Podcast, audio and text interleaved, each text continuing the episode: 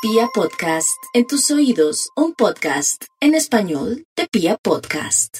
Muy buenos días para nuestros queridos oyentes. Sí, así es. Imagínense que la luna va avanzando en su fase creciente, queriendo decir que estamos en el mejor momento para tomar las riendas de nuestros propios asuntos y para caminar con vigor hacia donde creemos que vale la pena. Hay un día de esta semana que me encanta y al que nos hemos referido en múltiples ocasiones, que es el jueves en donde se produce el cuarto creciente.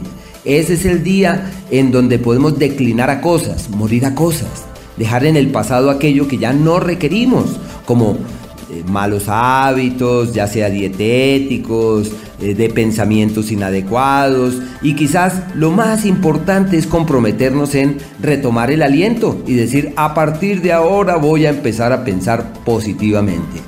A partir de ahora voy a ver con buenos ojos lo que me ocurre. Desde ahora declino a esto y empiezo aquello otro para nuestros queridos oyentes. Un tiempo magnífico para decir a partir de ahora voy a empezar a hacer gimnasia otra vez. Voy a empezar a salir al parque temprano. A partir de ahora me propongo en hacer ajustes en mi alimentación. Como hemos estado en pandemia, comemos de todo. Y a partir de ahora digo, voy a comprometerme en hacer ajustes en mi alimentación. Voy a, no me voy a exceder. Voy a colocar un límite. Pero también eh, en qué pienso, dónde tengo la cabeza eh, hacia dónde oriento el hilo del pensamiento. Unos días, un día perfecto para un compromiso personal. Es que no vale el compromiso con el otro, lo que vale es el compromiso con uno mismo y olvidarse del parecer de terceros. Si ustedes dicen es que me afecta la opinión del mundo, desde ese día me propongo pasar por alto lo que digan, lo que pienso que están diciendo, lo que creo que están pensando. Entonces un día perfecto para comprometernos con nosotros. No olvidemos